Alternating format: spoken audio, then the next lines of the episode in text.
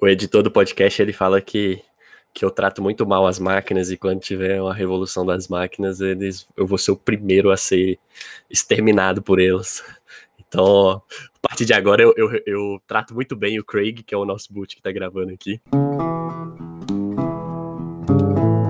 Olá, senhoras e senhores, sejam bem-vindos para o último episódio da temporada sobre arte. Eu sou o Gabriel. Hoje não estamos com a nossa bancada aqui por problemas de agenda de todo mundo, mas teremos um papo muito bacana com nosso convidado, Bernardo Fonseca. Ele que é da minha cidade, aqui em Minas Gerais, é compositor e músico, um músico independente. Eu acredito que vai ser um papo muito interessante. Bernardo, seja bem-vindo ao nosso podcast, cara. E já te repasso a bola já com a a pergunta da temática dessa temporada. O que, que é arte para você? Primeiramente, né, salve, salve para todo mundo aí que está ouvindo. Satisfação de estar aqui no podcast. É, muito obrigado pelo convite aí, Gabriel. Show de bola. É, bom, já começando respondendo essa pergunta na latada aí, né?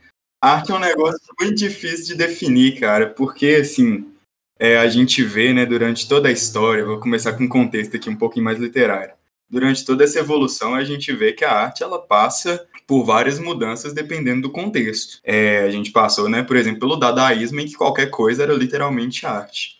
Mas, hoje em dia, trazendo já para o nosso contexto, né, para uma coisa mais atual, eu acho que a arte, hoje em dia, ela está muito ligado ao que representa é, críticas da sociedade ou desejos da sociedade né? Por exemplo, a gente vê que hoje é, as coisas que mais fazem sucesso, por exemplo, no Brasil, que mais pegam números, falando, né, principalmente da música, que é um ramo que eu tô inserido, né? É tanto sertanejo quanto funk, falando de ostentação, de mulher, de bebida, quanto o hip hop que vem trazendo críticas, que vem trazendo, né, questionamentos para a sociedade de uma forma geral. Então eu acho que a arte hoje ela está ligada com isso. Agora o que exatamente é muito complicado de definir. E assim, quando que surgiu assim na, na sua vida a, a, a vontade de, de, de estar no meio artístico, de, de compor, seja compor ou na música, ou até em outra, outros tipos de, ar, de arte, né, no caso. Quando assim você parou e falou, pô, eu acho que, que é isso aqui que eu quero para mim? Não, cara, pergunta muito bacana, muito boa. Ó, oh, vamos lá, vamos começar contando uma história então, desde quando eu era pequenininho. É, meu tio é músico, aqui de Montes Claros também, é, chama o pseudônimo deles, digamos assim, é chinês, né? Bastante conhecido, tocava bastante de base aqui antigamente. E aí ele influenciou muito meu padrinho, e meu padrinho me influenciou muito e aí veio essa herança do violão para minha vida. Sempre quis aprender violão, comecei a fazer aula com meu padrinho para poder aprender, fiz conservatório. E aí foi aí que surgiu esse desejo. Aí ele foi aflorando com o tempo, né? Por exemplo, eu fiz essas aulas, fiz conservatório durante um curto período de tempo, porque era muito criança, né? Não tinha paciência para poder é, passar por toda aquela teoria que eles trazem. E aí comecei a fazer de forma independente algumas aulas, vendo videoaula e tentando mesmo, por base da tentativa e erro, e fui aprendendo e fui desenvolvendo essa, esse dom musical. Com relação às outras artes, desde que eu tenho o que 10 anos, eu escrevo poesia e participo de concurso de poesia. Cheguei até a ganhar um na escola que eu, que eu estudava, no Imaculado, aqui da cidade é, ganhei um concurso de poesia e desde sempre eu escrevo, participo de sarau, me apresento, é, fazia algumas peças de teatro, mas mais também nunca profissional, nunca me apresentei, infelizmente, no teatro, é, mas gostava muito também de atuar, né, nesse sentido. E por fim, a última arte que chegou na minha vida foi a dança, aqui por meio também de um grupo tradicional aqui de Montes Claros, o grupo Fitas, é, que faz né, apresentações de danças folclóricas. E aí, com os meus 16 anos, se não me engano, eu entrei para o Fitas, porque eu achava as danças muito bonitas e queria aprender a dançar. E aí, hoje eu faço parte também do grupo Fitas Oficial, é mais ou menos essa trajetória. O, você falou aí do teatro, que é uma coisa que a gente tem em comum que eu fiz teatro também aqui em Montes Claros, assim, umas oficinas, né? Não sou formado em teatro e nem, assim, fiz algumas peças, mais peça infantil. E o teatro, ele que me, me mudou um pouco, assim, é o meu, a meu, o meu medo, né? Eu fiquei um pouco mais extrovertido, assim, para poder conversar com as pessoas. E eu levei isso muito para o direito, né? Para apresentar uhum. trabalho, para trabalhar e tudo mais. Eu comecei a me soltar mais e acabou que e isso me ajudou bastante. Você acha que o teatro ele te ajuda hoje a compor de, de uma certa forma ou a, a se apresentar de uma certa forma? Ele, ele consegue, consegue, você consegue linkar o teatro na música ou você acha que são duas artes que estão um pouquinho diferentes, que não, não tem tanta identidade entre as duas assim na, no, naquela nas suas composições, nas suas apresentações? Nossa, eu consigo completamente linkar, né? Eu acho que na verdade são artes complementares. A gente tem, né, é, frases famosas como por exemplo, o poeta é um fingidor, finge tão completamente que chega a fingir que é dor, a dor que devera sente. E isso está relacionado, né? Na época o contexto era a poesia, mas hoje está relacionado sim à música e ao teatro que se completam, do meu ponto de vista, né? Por exemplo, hoje é, a gente tem artistas, vou dar primeiro exemplo de alguns artistas que já são famosos, antes de falar de mim mesmo, é, como, por exemplo, Hot Oreia, né, uma dupla de, de hip hop, que são extremamente performáticos, eles é, mostram muito das habilidades de teatro e circenses que eles, que eles têm na história deles, nos clipes, nas letras, e também trazendo já para minha realidade, assim como muitos artistas, na verdade, a grande maioria, se não todos, a gente tende a trazer para as nossas letras realidades não só que a gente vive, mas também que a gente vê. E facilita muito, por exemplo, no meu processo criativo, a criação de um personagem fictício na minha cabeça que vive aquela realidade, que me facilita é, criar uma situação, um cenário em que eu tiver, é, no qual eu esteja vivendo aquela realidade, é, para poder escrever, fazer um texto, fazer uma música de uma forma mais original. Então, com certeza, o teatro me ajuda bastante. Essas poucas experiências que eu tive de representação me ajudam muito para poder desenvolver esses textos, desenvolver essa essa criação mesmo. Eu acho que são muito complementares essas duas artes. A gente tem artistas, por exemplo, também como o Oliver Tree, que ele é um personagem a todo momento, né?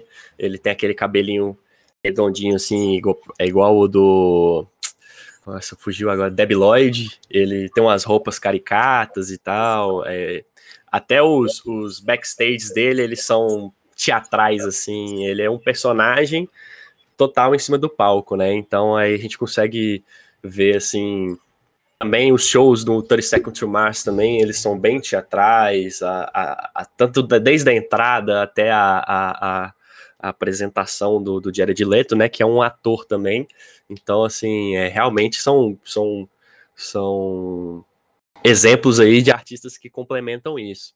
E aí você tocou no ponto de, de, de um, um, praticamente um, um personagem entre aspas, assim, quando você vai se apresentar. Existe uma diferença do Bernardo músico para o Bernardo do dia a dia? Então, na verdade, quando é, você vai se apresentar, essa diferença ela fica mais para as letras mesmo. Quando você vai se apresentar, na verdade, você é uma pessoa que está ali cantando um texto, né, expondo um texto. É, e, por exemplo, nas minhas apresentações eu gosto muito da interação com o público. Então, é, eu acho que durante o tempo de apresentação, não. Agora, o que eu estou retratando, talvez exista sim uma, um pouco de diferença, né? Talvez, por exemplo, em algum momento ali, em letras mais de denúncia mesmo, em coisas desse tipo, possa existir uma pequena diferença, mas eu busco sempre também, mesmo retratando realidades que eu vejo e não vivo, eu busco sempre ter uma coerência com os meus ideais. Então acaba que essa, que essa mesmo essa ilusão, performance, ela fica mascarada por conta dessa busca pela coerência entre o que eu escrevo e o que eu sou. E assim, como é que é seu processo de, de, de criativo de composição? Você começa ele pela, pela melodia, pela, pela, pela letra? É uma pergunta meio clichê, mas assim, é, muitos artistas têm diferentes formas de, de compor. E quais são suas inspirações para compor e como ela funciona, assim, as suas composições? Excelente pergunta. É, igual você falou, né? Isso varia muito de pessoa para pessoa. No meu caso, é um negócio muito aleatório, para falar a verdade. Varia de letra para letra. Tem dia que tem uma letra mesmo que eu escrevi que chama Severino. Do nada, um dia veio a inspiração de contar uma história é, sobre um, um homem que que, tipo assim, um homem comum que troca sua família, que faz escolhas erradas na vida, em busca de dinheiro, em busca de vitórias, enfim. Do nada veio essa inspiração, sem melodia, sem nada, eu criei o texto, musicalizei e a letra tá pronta. Da mesma forma que, como eu disse, né, minha ascensão na arte, o começo veio por causa do violão, e aí tem dia que eu tô tocando, faço alguma melodia que eu acho interessante, gravo aquele pedaço de melodia e uso para poder criar uma letra que eu acho que encaixa. É, com relação a, a tópicos que possam vir a me inspirar, eu gosto muito de falar de coisas que eu vejo na vida, seja na minha própria vida, como por exemplo a última música que eu que eu postei um pedaço, né, na rede social no Instagram, eu falei sobre uma história da minha vida, assim como também tem coisas que eu apenas vi no local que eu vivia, é, ou história de alguma pessoa que me contou, eu gosto de colocar isso na música também. Além de inspirações vindas de outros artistas, né? Isso é muito comum. É, um artista se inspirar no outro para poder falar alguma mensagem, é, comentar sobre o mesmo tópico que aquele outro assunto, que a, perdão, que aquele outro artista comentou. Então eu acho que uma somatória de estudo acaba facilitando meu processo criativo quando ele vem, mas é um negócio muito aleatório. E quais são suas inspirações, assim, que você mencionou aí? E quais são suas inspirações atualmente? Você costuma ouvir muitos artistas mais da sua linha? Você costuma ouvir alguns artistas de estilos diferentes para poder também entender o estilo deles e pegar um pouquinho para si? Como é que. É, quais são os, os, os, caras hoje que não saem do, do, do ouvido do, e do Spotify do Bernardo aí. Muito bom, é muito bom. Ó, oh, eu sou um cara muito eclético com música, muito eclético, eu escuto de tudo. É, claro, tem meus gostos principais, né, com, com o rap nacional e com, com o rock and roll, que foi o que me deu base. O rock and roll, na verdade, foi o que me fez começar, né, por causa do violão, sempre quis ser guitarrista. E aí, o rock and roll me fez começar. E o hip hop depois, né, o rap brasileiro, ele veio é, me auxiliando, me, me mostrando que é possível, né, fazer poesias mesmo, de fato, musicalizadas, é, o que facilitou muito minha vida. Mas eu escuto, cara, hoje eu escuto, tem dia que eu começo o dia escutando Fala Mansa, passa para Jonga, de repente eu tô ouvindo Pablo Vittar, e assim vai minha vida. Mas os que não podem faltar, eu acho que se fosse para poder falar assim, os que eu mais escuto atualmente, eu acho que teria ali Junga, Salvador da Rima, o moleque tá crescendo bastante lá em São Paulo, hoje tá muito famoso Salvador. E provavelmente Hungria também eu escuto bastante, dentro do rap. Já no, no rock and roll, Oasis, né, sempre, e os Beatles tá sempre ali também tocando. o, o, em comum aí, eu tenho, eu ouço bastante Beatles, ultimamente eu tenho ouvido muito Paul McCartney em carreira solo, né? Uh, aí a gente chega num, num assunto aqui que eu, eu falando, mencionei o Paul McCartney aqui, ele, esse tempo atrás, tem aumentado a, o coro, né, dos artistas que têm questionado as plataformas de streaming e a sua, os seus repasses financeiros. O quanto é difícil para um artista eh, independente ser valorizado hoje em dia? Cara, é muito complicado. Muito complicado. Esse é um, um ótimo tópico. Eu tava doido para a discussão chegar nesse, nesse ponto. Porque eu ia tentar direcionar se não tivesse perguntado. Porque assim, a arte hoje, cara, ela é muito desvalorizada no país que a gente vive. É muito complicado para um artista independente começar e buscar sucesso. A gente tem hoje, na verdade, plataformas que até auxiliam como por exemplo o TikTok, que consegue dar bastante pulo, né, bastante alcance, para pessoas que queiram criar conteúdo musical, apesar de você não conseguir mostrar músicas completas e todo talento, né? Mas você consegue ter bastante criatividade e quadros interessantes lá. E o Instagram, que você consegue fazer uma criação de conteúdo você vira meio que um blogueiro musical, digamos assim, que é o que eu estou fazendo para poder ganhar mais público.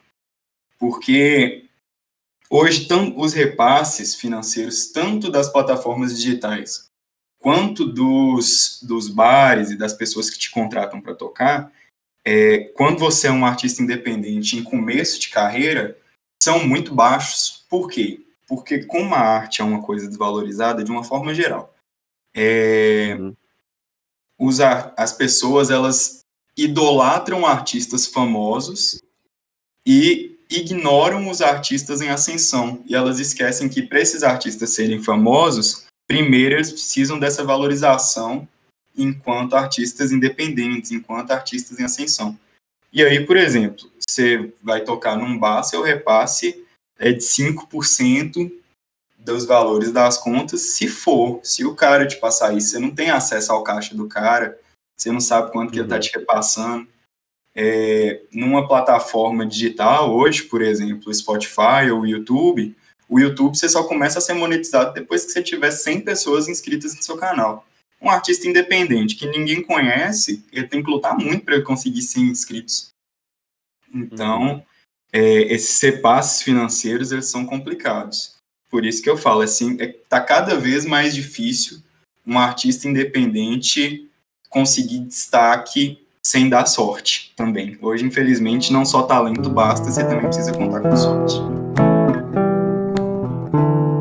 Você acredita que o algoritmo, né, do, do Spotify, do YouTube, ele tem, assim, ele veio para para favorecer, mas meio que agora ele acabou prejudicando o artista também, por exemplo, é, quando você coloca um artista, um, um artista que já tem muito, muito público, ele vai, vamos supor, criar um podcast.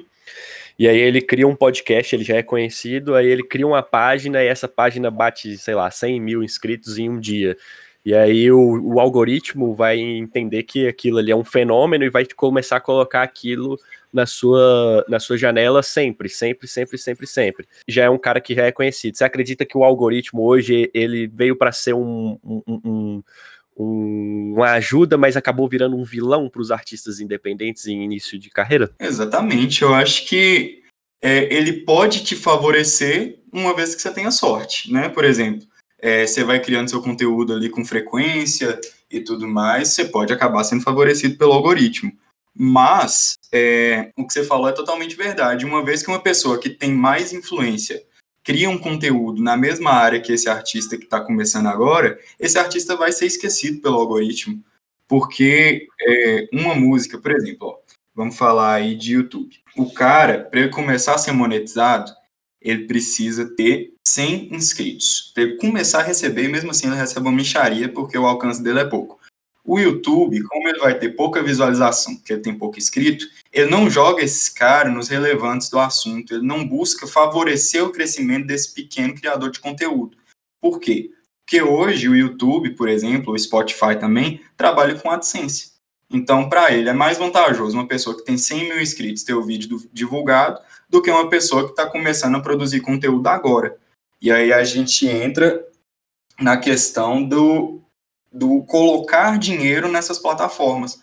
Que aí o, o artista independente, se ele não tiver outra renda por fora para ele investir na carreira dele, para ele investir nessas plataformas digitais e buscar uma divulgação proposta, as plataformas ele não consegue nenhum tipo de divulgação fora do que os seguidores que ele tiver que conheceram ele por acaso, ou que chegaram no canal, ou que seguiam no Instagram. Então acaba que sim, essa, esse algoritmo ele acaba sendo um inimigo, digamos assim, de pessoas que estão começando seu trabalho agora. Muito artista tem utilizado o, o Stories como forma de impulsionar, né? Eles pagam a, a, a impulsão de, de um Stories ali com um trecho da música já com o link para você arrastar para cima e cair na, na, na, no perfil deles do Spotify, né? Esses dias até conheci uma banda por conta disso. Eu esqueci o nome, que é assim, quando com esse excesso de informação que a gente tem ultimamente, por mais que você conheça alguns artistas no Spotify, eles te indicam algumas músicas boas, uns artistas bons, meio que daqui dois minutos você já esqueceu o nome do cara, né? Porque toda hora ele tá te indicando alguma coisa e aí você acaba perdendo. Mas eu vi que muita gente tem impulsionado sim, né? Essa, essa trechinhos e, e a partir daí as pessoas conhecendo o trabalho dela. E esses dias eu tava no, no, no shopping, né? E começou a tocar uma música que ela viralizou no TikTok. É 15 uhum. segundos, e aí todo mundo fez dancinha e tal. Foi uma das primeiras que viralizou. E aí a primeira coisa que, que eu tava com minha mãe, a primeira coisa que ela falou, ó, a música do TikTok. E assim, eu fiz essa pergunta para outros, outros artistas que passaram aqui, e eu te repasso ela, porque é o seguinte: é, o quanto que é bom a sua música viralizar no TikTok e o quanto isso é ruim para você. É, você acaba sendo um artista de uma música só, ou pior, um artista de um trecho só. Você acha que essa estratégia de divulgação da sua música é, de forma viral, ela é benéfica, mas quais são os prejuízos que isso pode acontecer também para o artista? Cara, essa pergunta é muito boa, velho. Que pergunta bacana. Ó, oh, eu acho é o seguinte. Na verdade, essa estratégia ela é muito boa, do meu ponto de vista. Porque, uhum. por exemplo, vou me usar como exemplo. Tem algumas músicas que viralizam no TikTok que eu quero saber a origem. Algumas músicas sobre treta, algumas músicas sobre, independente de quais, for, de quais forem, se eu gostar bastante do refrão, é, eu busco essas, essas músicas e se eu não conhecer o artista, eu, Bernardo, procuro para poder conhecer melhor o trabalho do cara.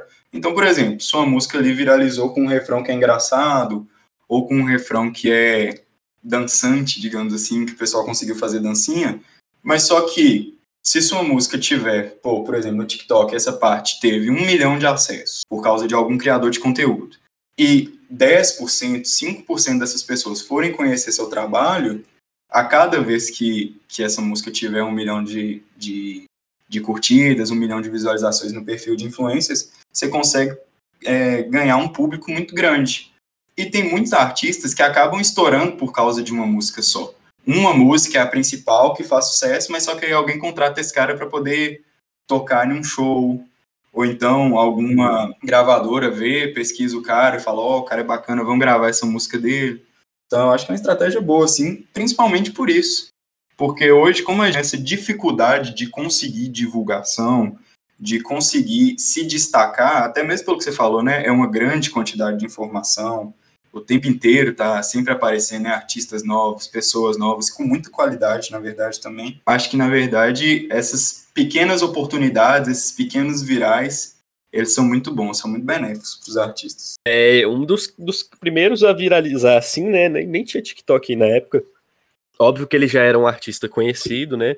Mas assim, essa essa cultura de se viralizar trechos de músicas que eu me lembro assim, tirando o Harlem Shake, essas outras, essas outras challenges, teve o Drake, né?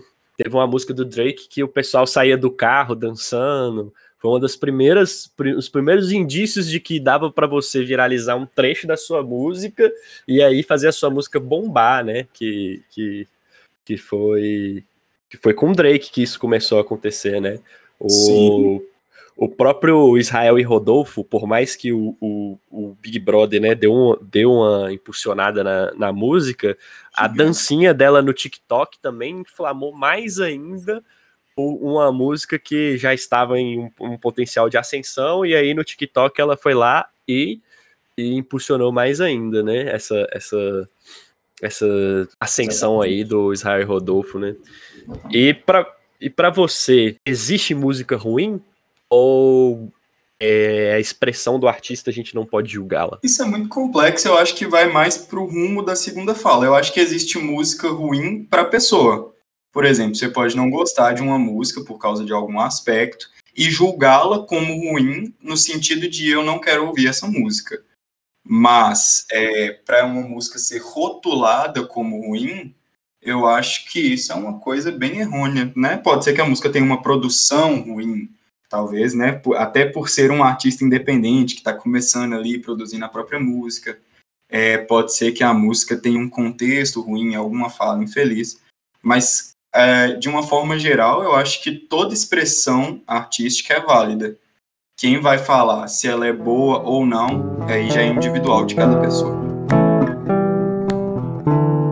Você acha que as plataformas de streaming que a gente estava falando, elas fragilizaram ainda mais as gravadoras ou as gravadoras já estavam em decadência desde antes da, da, da do, de se bombar as plataformas de streaming? Eu acho que depende muito do ponto de vista. Acho que é o seguinte, é, nem fragilizaram nem é, favoreceram as gravadoras. A gente tem hoje muita artista que se produz por conta própria, né, principalmente no meio do funk e no meio do hip hop nacional. Muitos artistas que se produzem de forma é, individual, né, é, mas que buscam sempre é, oportunidades com grandes gravadoras tem um problema entre as, entre as plataformas de streaming com as pequenas gravadoras, porque alguns artistas conseguem mais alcance por rede social do que por algumas gravadoras. Eu mesmo passo por isso. Tem uma gravadora que me contatou, mas eu, nas minhas redes sociais, mesmo que meus números sejam baixos, eu consigo mais alcance do que essa gravadora que me contatou. Então fica aquela questão, né? Uma produção um pouco melhor, mas perder um pouco de monetização ou é, manter minha produção do nível que está e buscar melhoria de forma é, autônoma e ficar com os meus próprios números. Então, isso é uma questão é, um pouco individual de cada artista, mas eu não acho que as redes sociais chegaram a, a interferir no crescimento de gravadoras, não. Porque as gravadoras grandes continuam aí, né? É, o, o, artista ele perde um pouco de identidade, de identidade é, vamos dizer assim, quando ele entra para uma gravadora, porque tem toda uma assessoria de não, você não pode, você não pode falar disso aqui, ou então assim, não, eu acho que sua música ia ficar melhor assim, e acaba tipo é, remoldando algum, algum conceito que você queria na sua música. Você acha que perde um pouco de identidade o artista que, que escolhe ir para uma gravadora, ou você acha que depende muito isso? Eu acho que pode perder. Eu acho que depende, sim. Ele pode perder porque, é, por exemplo, para essas gravadoras grandes, às vezes, em algumas ocasiões muito raras, um cara que tem dinheiro contrata um, um produtor muito famoso para poder produzir a música dele. A música vai ser a identidade do produtor, não vai ser a identidade do cara. Então, esse cara, uhum. nessa música específica que ele estiver usando para poder crescer, conseguir um público maior, ele pode sim perder bastante a identidade dele. Agora, de resto, de uma forma em que o artista já tem uma notoriedade, foi para uma emissora grande, ou é um artista que está começando agora, que está numa, numa gravadora menor, aí vai depender se o cara vai aceitar sugestões ou não e se eles vão casar. Então, acho que é muito muito individual cada caso, mas sim, várias vezes acontece essa perda de identidade, sim. O... Vou trazer uma polêmica aqui agora. A Carol Conká recentemente, espero que, que eu não esteja repassando informação errada, mas aparentemente rolou uma treta entre ela e os beatmakers, que tem sido, tem sido questionado aí se o beatmaker ele é um, um músico, ele é um artista, e parece que a opinião dela foi que eles não são artistas, né?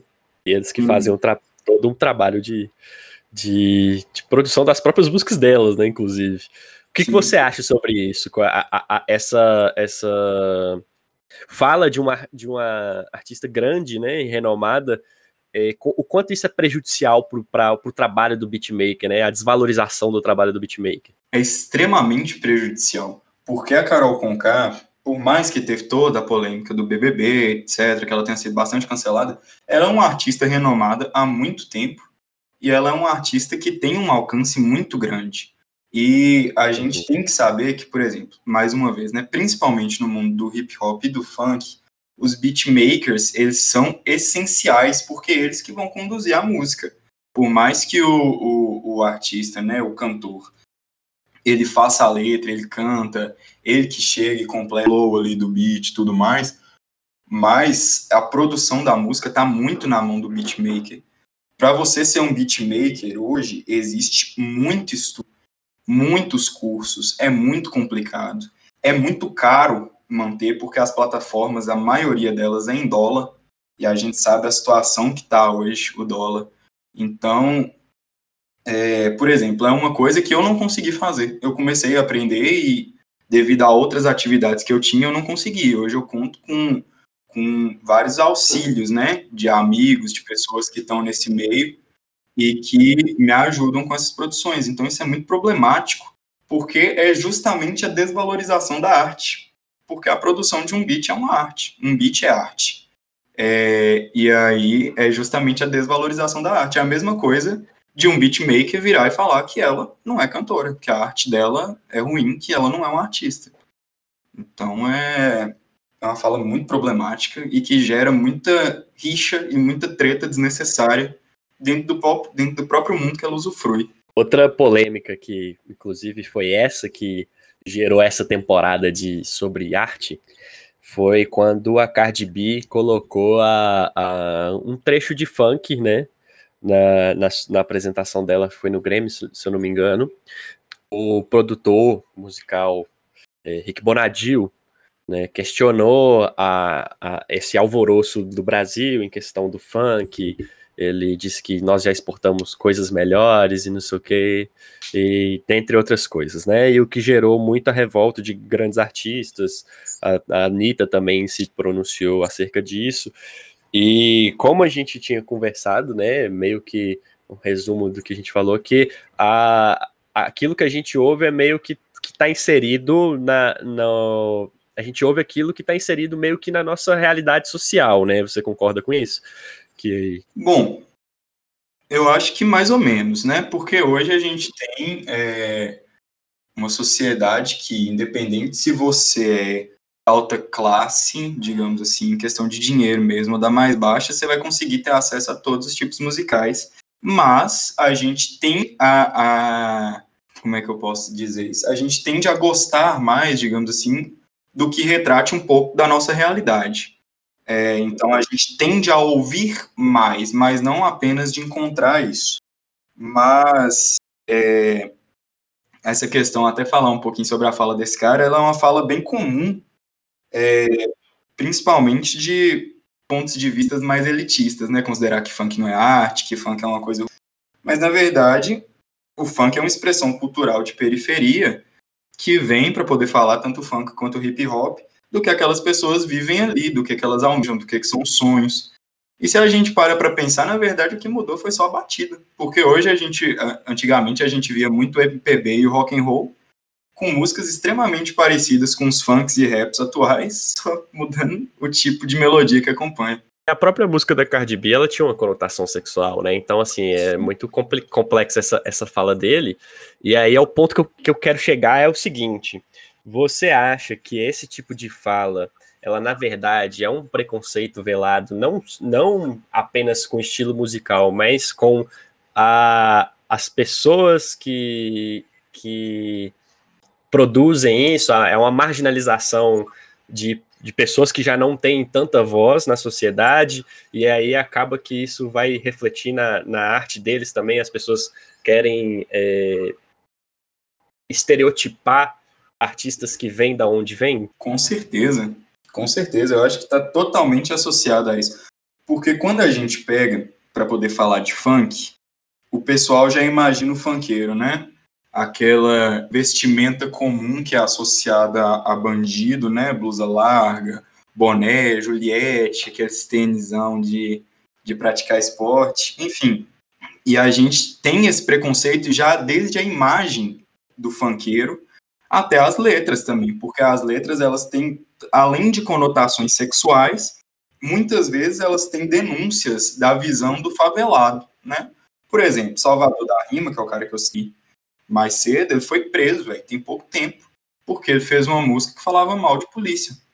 Ele sofria perseguição policial, ele denunciou isso até no, num outro podcast, né, no Podpah, é, que o policial chegava se na comunidade abordava alguém e falava, ó, oh, nós estamos procurando salvar fala que a gente vai chegar nele. Então, é, tem sim esse preconceito com o que vem da favela, esse processo de, margin, de marginalização ele é histórico e ele acontece hoje com a arte. a gente tende a dar voz para, por exemplo, o sertanejo universitário, que é associado né, à música de playboy, digamos assim, que fala com conotações sexuais do mesmo jeito, que fala é, de utilização, às vezes, de entorpecentes ilícitos e às vezes do álcool, que é o mais comum, é, da mesma forma que o funk, que o rap, e a gente não tem esse, essa problemática com eles, a gente gosta, mas de uma forma geral, é, se, se criminaliza, digamos assim, se crucifica o funk e o hip hop por serem de periferia, isso é muito óbvio. Recentemente a gente já teve até investigações, né, contra MCs que estavam fazendo, é, que foram contratados, né, para poder participar de, de, de, de bailes funks e tentaram relacionar eles a, a festas regadas a drogas e, e Exatamente. E, e etc. BR, negando a BL, que hoje é um fenômeno da internet por causa do humor. Tá vendo? O cara utilizou do humor para poder estourar, né?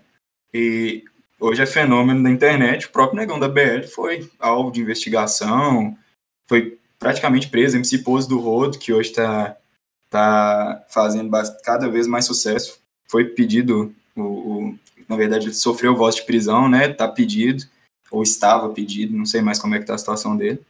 Então. E a, e a gente não vê essa, essas investigações acontecerem em, festas eletrônicas, né?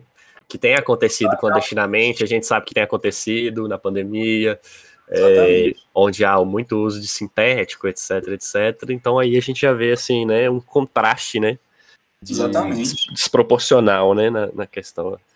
E, e assim, a gente tem conversado aqui nessa, nessa temporada muito uma coisa que, que as pessoas até têm dificuldade um pouquinho de falar, é, você acha que a técnica ela pode ser super na música, ela pode ser superada pela emoção. A emoção do artista muitas vezes faz com que a obra de, dela se sobressaia de um artista que tem mais técnica. Com certeza, com certeza. Mais uma vez, né? Vamos trazer de novo para o mundo do hip hop. Hoje a gente vê muita artista com técnica, é, com técnica vocal, com técnica instrumental, é, sendo superado e muito por artista que tem muita denúncia para poder fazer. Por exemplo, ó, no começo do ano, foi no começo desse ano ou no final do ano passado, DK soltou um disco chamado Contador de Histórias, baseado no Forrest Gump. Uhum. E o DK. E o Márcio também. É. Ele é um cara que não tem tanta técnica vocal. Ele tem muita técnica dentro do hip hop, mas a voz dele não é algo que se destaca, e sim as letras. E mesmo assim foi um fenômeno, porque as letras do cara são gigantescas. E aí a gente pega outros artistas, como por exemplo, MC Livinho, que é um puta de um artista, é um cara que tem toda a estrutura técnica possível. Ele tem canto, ele tem canto lírico, ele tem domínio de instrumentos musicais e ele foi ofuscado, no momento ele foi ofuscado pelo álbum do DK, puramente pela emoção que DK passou no álbum dele. Uhum. A gente tem um, tem um artista russo, né, que ele virou meme, o Vitas. Uhum.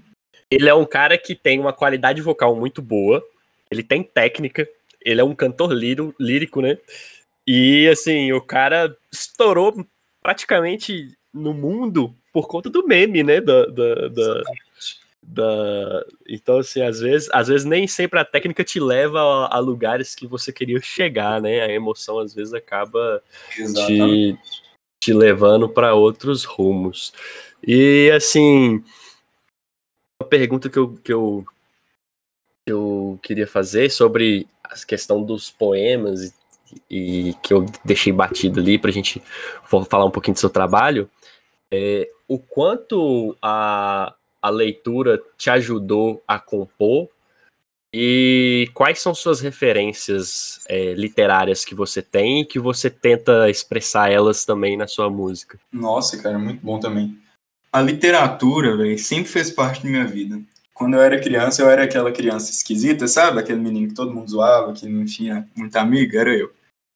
E aí, é, então, sempre gostei muito de leitura, de ler poesia, escrever poesia sobre isso. Sempre fui muito romantista nesse sentido, de escrever muito sobre estar sozinho e tudo mais, e amores platônicos. Então, a literatura, depois que eu comecei a estudar literatura de uma forma mais aprofundada, ela me ajudou muito, porque ela me deu, além de mais conteúdo, né, conhecendo é, autores muito importantes como Castro Alves, como é, Guimarães Rosa, é, enfim, todos autores brasileiros de assim qualidade ímpar. É, ela me ajudou também com técnica, com métrica, com criação de rimas, com vocabulário. Então a literatura, assim, é algo que eu acho que é essencial para a produção musical e artística, de uma forma geral. É muito importante você conhecer a literatura, tanto porque ela te ajuda com é, a produção, quanto porque ela te ajuda a entender toda a história do país. E aí, uma vez que você entende toda essa história, todos os contextos sociais que esses caras viviam, é, a gente consegue ter uma produção muito mais rica, porque a gente consegue entender melhor a sociedade que a gente está inserido. Então, nossa, é muito importante a literatura, do ponto de vista, me ajuda muito. Fato do, do, do, teatro, você ter feito teatro, você pretende ainda explorar essa área ou você acha que seu foco agora é a música, é, não é o seu pensamento no momento, assim, você não pretende explorar mais a questão do teatro? Então, como eu disse, eu acho que são bem complementares, né? Por exemplo, é, tem essa última música que eu, que eu soltei um pedaço, eu ainda estou terminando de produzir ela direito. Ela chama Filme Sem Final. E eu uhum. acho que eu fiquei com muita vontade de fazer um clipe dela. É caro, então estou me preparando para isso. Mas é, o teatro complementa a música, além de ajudar no processo de escrita, além da criação dos personagens, ajuda muito na questão da produção de clipes, porque hoje clipes são muito importantes, principalmente para artistas independentes, porque é mais fácil você conseguir visualização com clipe do que com música no Spotify, porque o YouTube é uma plataforma que tem mais visualização hoje, querendo ou não, nesse sentido, né? E... Mas você você pretende, desculpa te cortar, mas você pretende, é, eu digo assim, atuar em palcos como em peças teatrais ou você acha que somente na, na questão dos clipes, na, na música, agora é seu foco, você não, não vê assim muito, muito essa explorar esse lado assim em peças de teatro? É, se eu tivesse a oportunidade, eu gostaria, cara, na verdade, mas é porque, assim como eu, como eu disse, eu nunca me, me graduei em teatro, não tem nada disso. Uhum. Foram mais alguns estudos e a paixão mesmo, porque eu gosto muito de interpretar personagens sem gostei. É, então, não, não, assim, não é algo que eu me vejo hoje correndo atrás de ser um ator, mas sim bastante utilizar nesse sentido dos clipes e da, da música continuar sempre uso. O, a ausência de um teatro aqui na cidade de Montes Claros, você acha que impacta na, na, na, na falta de interesse, não na falta de interesse, mas na, na não estimula né, as pessoas a procurarem a fazer teatro, a, a, a procurarem é, a, a arte em si, assim? Eu acho que Montes Claros é uma cidade defasada nas artes de uma forma geral. É, o exemplo que você deu é um exemplo maravilhoso. A falta do teatro aqui, aqui é uma cidade com quase 500 mil habitantes. Pô. Então, a falta de um teatro é, de verdade, né? O teatro que a gente tem aqui é um teatro muito pequeno, que comporta pouca gente demais e, consequentemente, não dá espaço para peças maiores virem para a cidade e para que o pessoal possa se interessar e tudo mais. É, e até mesmo que apresentações teatrais feitas pela, pela cidade, pelos, pelos produtores da cidade, é, cheguem aos palcos com grandiosidade. E uhum. isso refere, esse, a gente tem exemplos disso em todas as áreas. A gente não vê, por exemplo, a cidade, foi um assunto que eu comentei com você até quando a gente começou a conversar sobre eu participar aqui no podcast.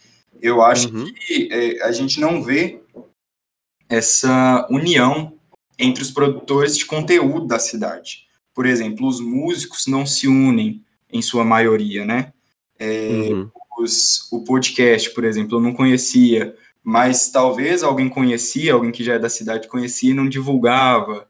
Então, acho uhum. que falta essa união e tanto pela parte dos, dos artistas, dos criadores de conteúdo de uma forma geral, quanto também falta incentivo da, da prefeitura, o que ainda corrobora para o que eu falei lá no começo né, da, da conversa, que a arte não é valorizada, principalmente em cidades que a gente tem essa, essa defasagem, digamos assim, então aqui a gente só, só, só espelha o que é de fora, por exemplo, na Expo, na Expo Montes, que é o maior evento assim, musical da cidade, em teoria, a gente não vê um artista Montes Clarence tocando, a gente não vê uma oportunidade, ninguém recebendo essa oportunidade. E o povo fica maluco querendo que venha artista de fora. Então. É verdade. Complicado. E Bernardo, a gente já chegando aqui no, no, no, no nos finalmente aqui do podcast, eu quero te fazer uma pergunta é, sobre assim, quais são suas perspectivas para esse resto de 2021 e 2022 que está por vir.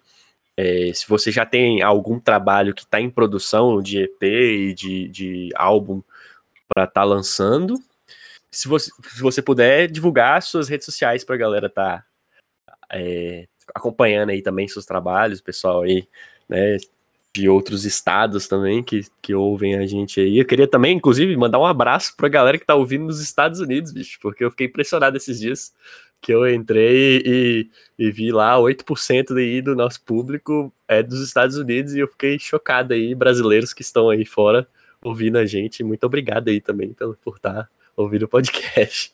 Que bacana, cara. Não, que massa. Aí, tá vendo, velho? Esse, é, esse aí é o que eu falo. Essa galera que ouve tem que divulgar pra caramba, gente. Isso é muito importante. Ajuda muito o artista, beleza? E obrigado pela oportunidade aí de falar do meu trabalho, né? É, sim, eu tenho já algumas, se não me engano, oito músicas é, terminando a produção. A gente está buscando, né? É, entender todo o processo de lançamento de todas as plataformas digitais é, para poder estar tá, né, levando esse trabalho adiante. O pessoal está cobrando bastante, o engajamento nas redes sociais está muito bom, graças a Deus, indo tudo direitinho. É, então, sim, a gente tem esse álbum aí para poder chegar, provavelmente até o final do ano já está tudo, já tá tudo pronto e lançado nas redes sociais. E aí, para quem quiser acompanhar um pouquinho melhor, Instagram, que é onde eu faço minha divulgação principal, estou sempre interagindo com o pessoal por lá, arroba underline Fonseca 13 pode seguir lá, que o conteúdo tá bem bacana, é sempre muito interessante. E até para o ano de 2022, é, quem eu tenho interesse de fazer o clipe, né, da música Filme Sem Final, que foi o que eu falei, que inclusive vou colocar um vídeo prévio lá no Instagram essa semana agora.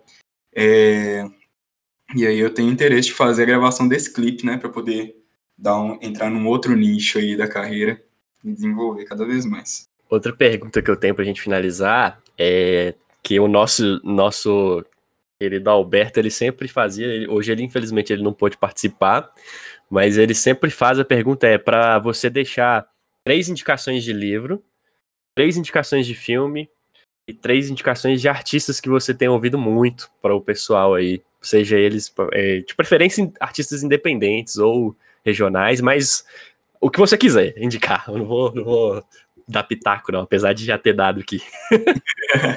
Beleza, show de bola. Ó, primeiro, para poder falar dos livros, eu não vou falar é, títulos, eu vou falar artistas, porque eles trabalham bastante com poesias que estão espalhadas aí por diversos livros e que são sempre muito interessantes se ler. Castro Alves é um, um poeta que tem que ser lido para poder entender toda a realidade dos preconceitos que a gente enfrenta na sociedade hoje é, com pessoas marginalizadas, né, pessoas de favela e com a raça negra. A gente tem que é um cara que é um pilar essencial para poder para poder né, ter esse entendimento. Ficou inclusive conhecido como poeta dos escravos. É, Guimarães Rosa, que fez um trabalho excelente pelo sertão nordestino, é, conhecendo as pessoas, escrevendo neologismos, uma nova criação, uma releitura da língua portuguesa maravilhoso. E para fechar, eu acho que textos de uma forma geral, assim, mais voltados para o romântico, para o exagero, que a gente vê bastante hoje, que o pessoal julga, de Álvares de Azevedo também vem sempre para poder completar e finalizar de uma forma muito interessante. São três autores muito bons, excepcionais para poder poder serem lidos. Vamos lá. Filme V de Vingança. É um filme excepcional que retrata uma situação caótica em um dos países mais, mais digamos assim, liberais do mundo, que tem um índice de liberdade, mesmo sendo uma monarquia, né, que é a Inglaterra, um dos países mais avançados no mundo, V de Vingança, excelente. Eu acho que, inclusive, que casa bastante com a situação atual que a gente vive. É Forrest Gump, sempre indicação de filme muito boa, fenomenal. E vou falar de um, um romancezinho meio clichê aqui agora. é... Nossa, como é que é o nome do filme agora? Véio? Esqueci. Um dos meus filmes preferidos tem na Netflix, Diário de uma Paixão. Muito bom. Diário de uma Paixão. História muito bonita, eu acho que dá uma florada nos sentimentos também é boa, né? Já que eu falei de Álvares de Azevedo, por que não Diário de uma Paixão? Só para a gente finalizar aqui, Bernardo, muito obrigado pela sua participação. É, eu vou deixar na, na descrição do podcast as redes sociais do Bernardo, que ele falou aí. Agradeço aí por você ter é, disponibilizado essa, essa horinha aí do seu dia para a gente poder estar tá batendo esse papo. Espero que você volte mais vezes em outras temporadas com outras temáticas para a gente estar tá batendo um papo aí. E valeu a todo mundo aí que ouviu é, o podcast aí até o final. Segue a gente nas redes sociais. Se quiser mandar um, um e-mail para a gente também, vai estar tá na descrição do, do podcast para a gente com com ideias de temas, falam temáticas aí que vocês têm interesse de, de, de ouvir, da gente conversar. Muito obrigado aí, B. Até a próxima aí. Muito obrigado a todos que ouviram. Até mais. Muito obrigado, viu, pela oportunidade. Eu que agradeço. Foi sensacional essa conversa, achei excelente. E é isso, pessoal. Muito obrigado quem escutou. É, pensem nisso que eu falei, na questão de divulgar os artistas, dar voz para esse pessoal que está sempre tentando é, começar e vencer na vida apreciem o trabalho de quem está começando também, porque é só assim que a gente chega lá longe. E é isso. Muito obrigado. Salve, salve.